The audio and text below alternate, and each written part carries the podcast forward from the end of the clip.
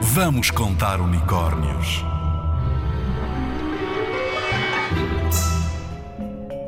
Narciso, deus dos rios.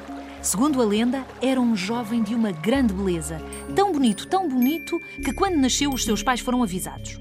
Olhem lá, o vosso filho terá uma longa vida, mas cuidado! Para isso acontecer, nunca poderá ver-se ao espelho. Nunca! Os pais, claro, podem bem imaginar, passaram a vida preocupados, a esconder espelhos e reflexos de Narciso. Mesmo assim, ele sabia a beleza que tinha. As meninas apaixonavam-se todas por ele. Era uma desgraça. E ele era um convencidão e dava-lhes para trás. Uma ninfa apaixonou-se por ele, claro. E ele não lhe ligou nenhuma, claro. Oh oh, não foi a única, mas esta ficou mesmo de coração partido e resolveu dar-lhe uma lição. Sabes o que é que ela lhe fez? Lançou-lhe um feitiço. Ah, pois é.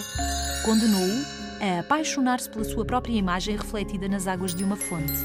Vai daí Narciso, que nunca tinha visto a sua própria cara, descobre o reflexo da sua imagem na tal fonte, nas águas dessa fonte. Lembras-te que os pais nunca o tinham deixado ver a sua imagem?